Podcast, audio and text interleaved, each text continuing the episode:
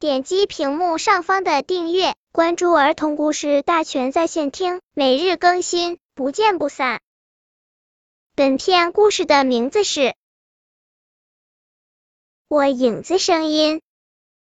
小狐狸喜欢装腔作势。一天，他从林子里出来，在河边遇见了他的远亲河狸。河狸说：“你好，狐狸表哥。”听说森林里长出很多蘑菇，你能给我带几个来吗？狐狸自己和自己嘀咕了几句，然后说：“我们俩商量过了，这不行，提着蘑菇到处走，这有失我们的身份。”你们俩，你和谁？我不明白。小河狸说：“你是个傻瓜，我和我的高贵的影子。”狐狸说。过了几天，狐狸又在河边遇见了河狸。